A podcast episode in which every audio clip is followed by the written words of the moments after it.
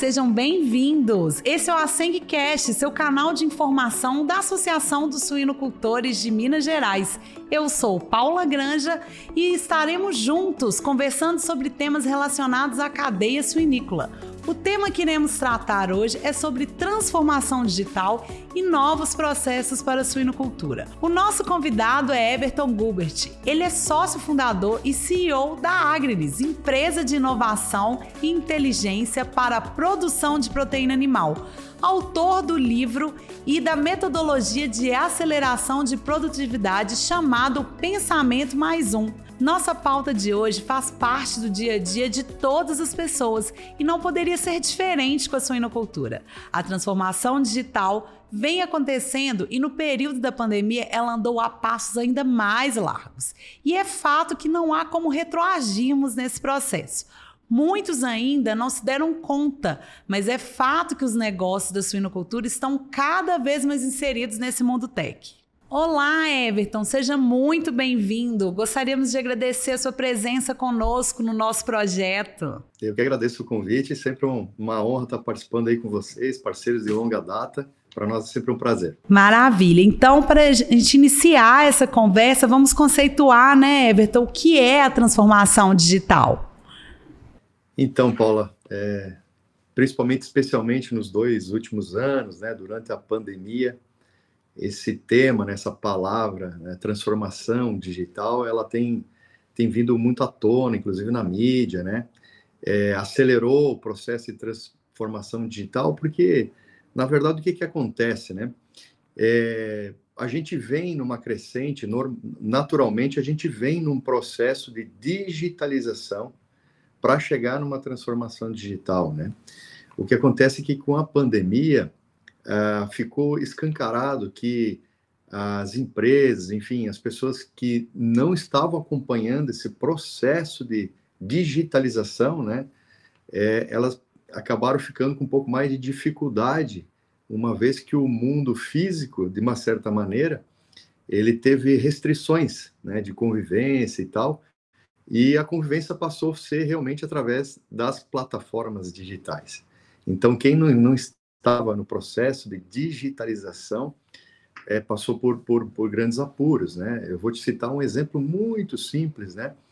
Os restaurantes, né? Que eles não estavam é, digitalizados, eles realmente não, não sabiam como operar, eles só estavam operando de maneira física.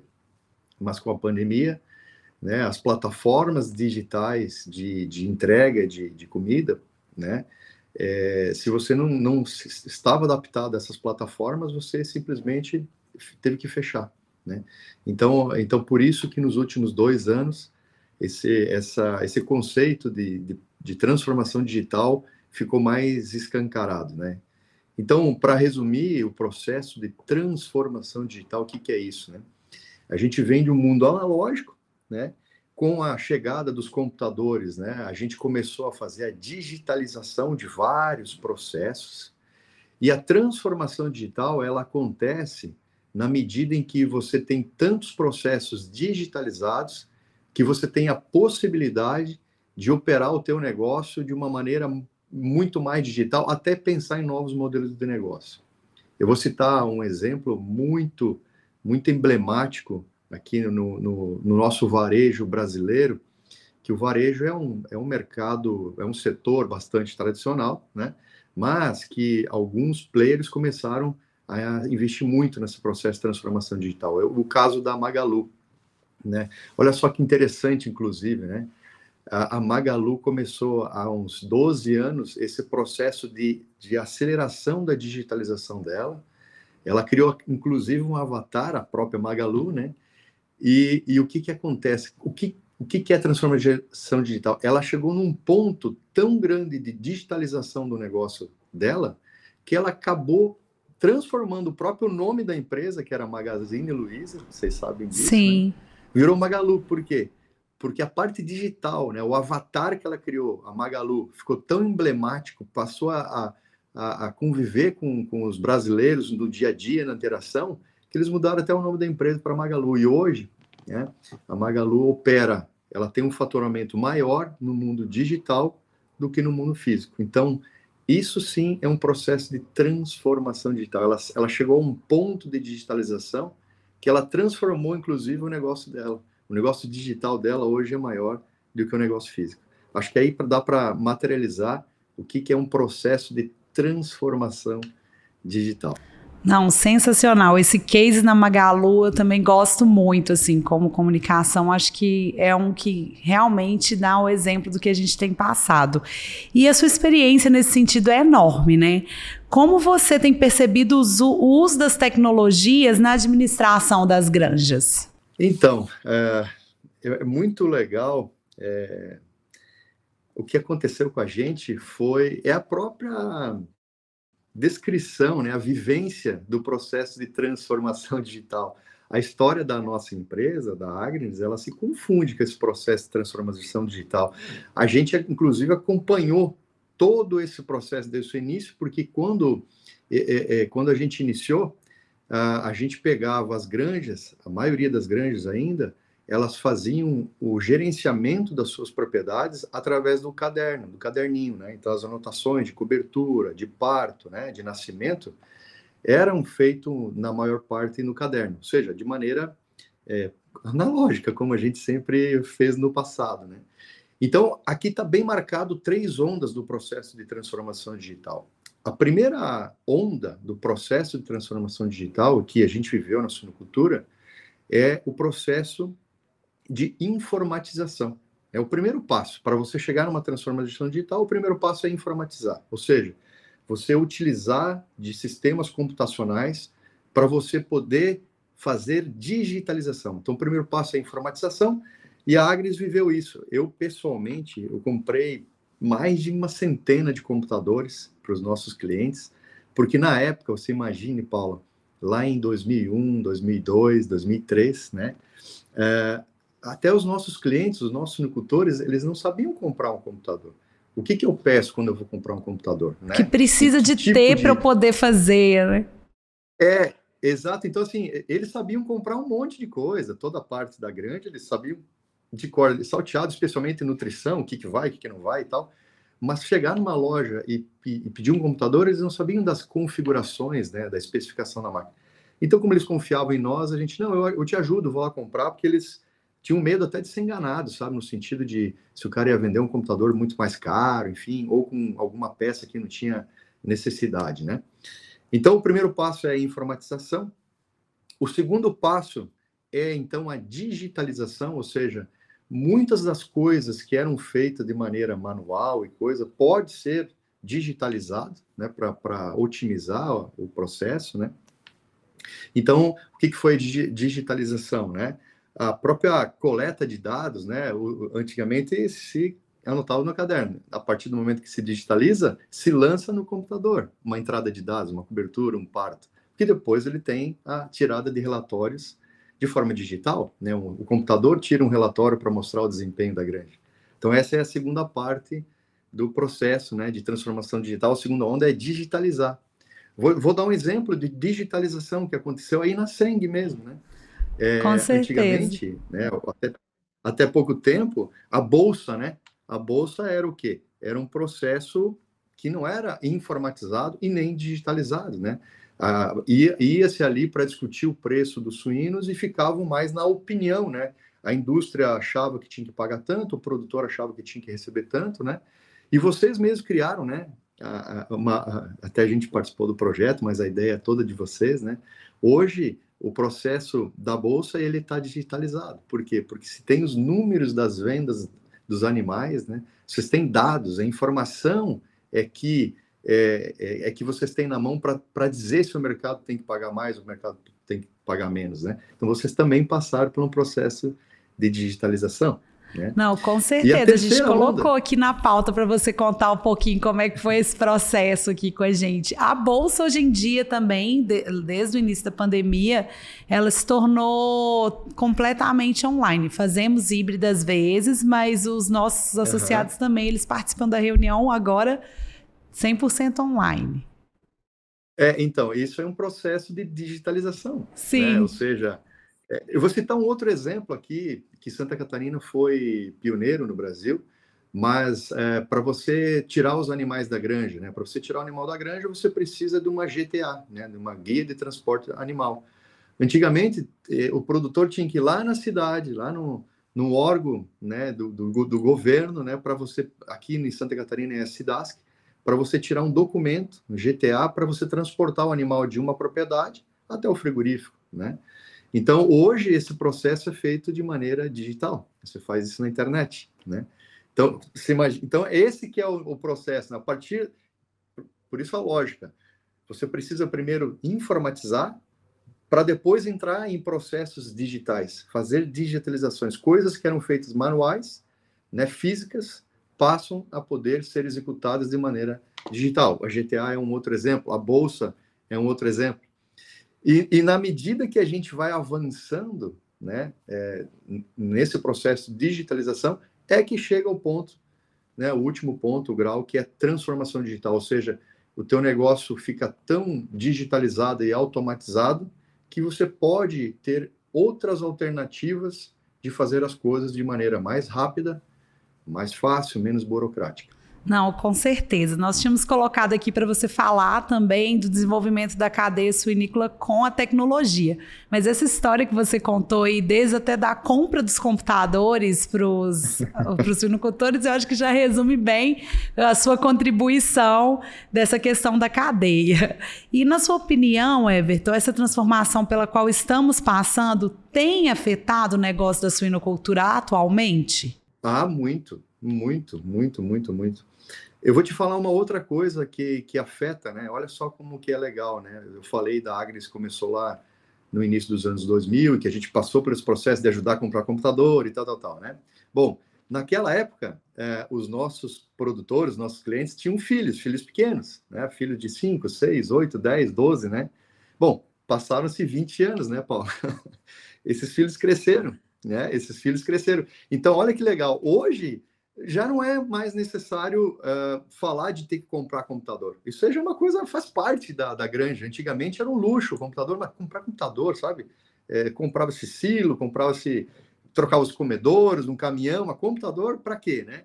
Hoje não tem como você pensar né, em produzir suínos, né? Se você não tem, no mínimo, computador, se você não tem é, os, os celulares, né, os smartphones, né? E, e, hoje eu não preciso mais, nunca mais me pediram, por exemplo, para ajudar a comprar o computador. Por quê? Porque a molecada, esses filhos que hoje estão ajudando, né, fazendo associação familiar ou estão ajudando a gerenciar, eles já nasceram no mundo digital, né? Eles nasceram com essa questão de ter essas ferramentas para digitalizar o processo. Então, a, a hoje está completamente é, transformada, né? Você, é, é, olha, eu não conheço mais uma granja que não tem um sistema de gestão, de gerenciamento para tomar decisão. É impensável, né? Porque os volumes de produção aumentaram. As granjas que antigamente uma granja grande era uma granja de 250 matrizes, é, elas, elas são de, de milhares de matrizes, né? Então é praticamente impossível você gerenciar uma produção de suínos do jeito que está hoje, né? Com a escala de produção sem realmente você não ter um processo informatizado, digitalizado, né?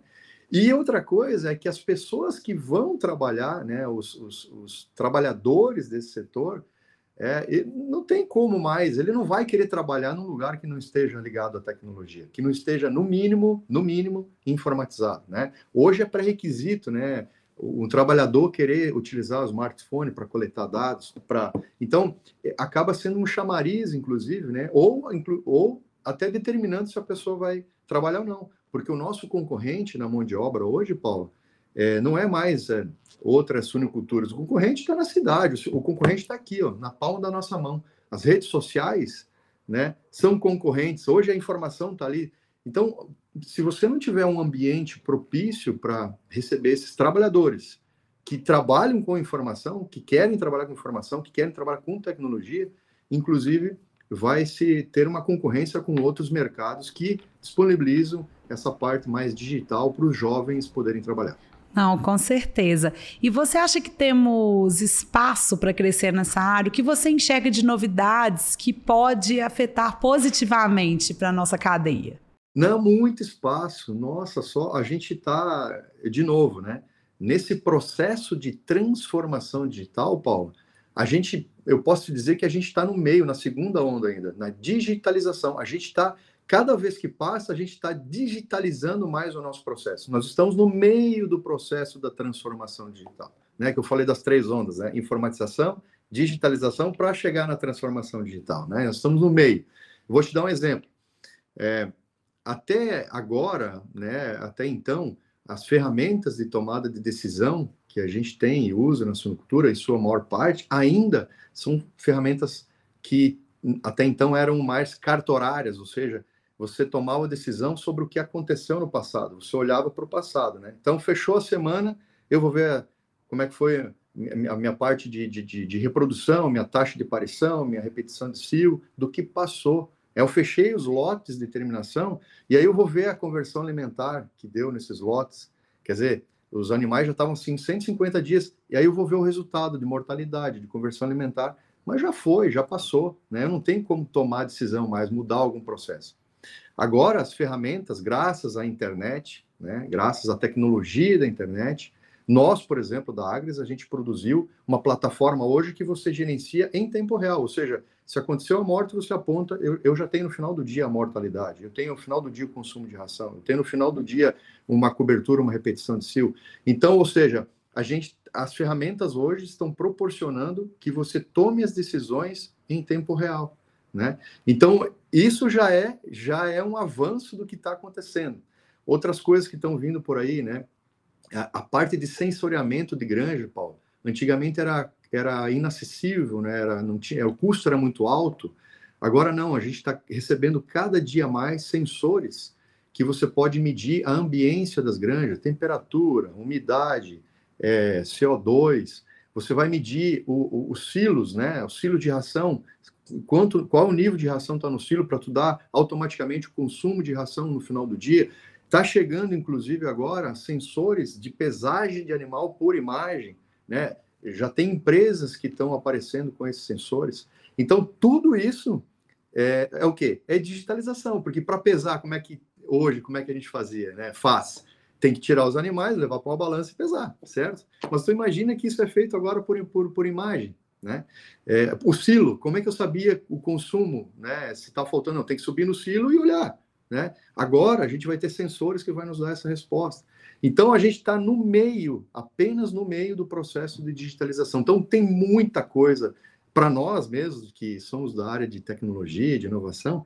A gente está a gente tá na Disneylândia, né? Agora está tá vindo cada brinquedo maravilhoso para a gente e a gente vai poder proporcionar para os nossos clientes, né, cada vez mais digitalização, para que ele tenha mais precisão na informação e no tempo necessário que tem que tomar aquela informação. Então, vai ser um mundo muito legal a partir de agora com todas essas tecnologias que estão chegando. Sensacional, Everton. Nós da Seng entendemos que a tecnologia e esses dados são o futuro mesmo, né, da, da suinocultura e outras atividades que é de conhecimento geral, né, do, de todos que estão nos assistindo e nos ouvindo, que é parceria com você e com, com o consentimento dos nossos suinocultores da nossa plataforma de dados, como a gente já vem conversando um pouquinho aqui, que permite o compartilhamento entre o sistema de gestão do produtor e a nossa BSENG. Na sua opinião, como é a análise de dados impacta no setor, nessa decisão de preços hoje em dia? Ah, é, é, é uma, é, isso sim é uma transformação, né? Porque na medida que as informações, e você, você toma as decisões, né? A definição do, do preço do, do suíno é com base em informação e não em sentimento, em opinião, isso faz toda a diferença, porque Primeiro que é, todo mundo está olhando para a mesma página, né? Entendeu? Ou seja, quando os dados estão ali, né? Eles estão, eles são publicados, que é os dados que aconteceram mesmo. Não tem mais o que você ficar discutindo, uma opinião, quero ganhar mais, quero ganhar menos. É o que está acontecendo no mercado. Então, na medida que isso se intensifica, né, na medida que a gente começa cada vez mais olhar para as informações reais que estão acontecendo no campo, isso é libertador, né? Porque torna um sistema mais justo, né?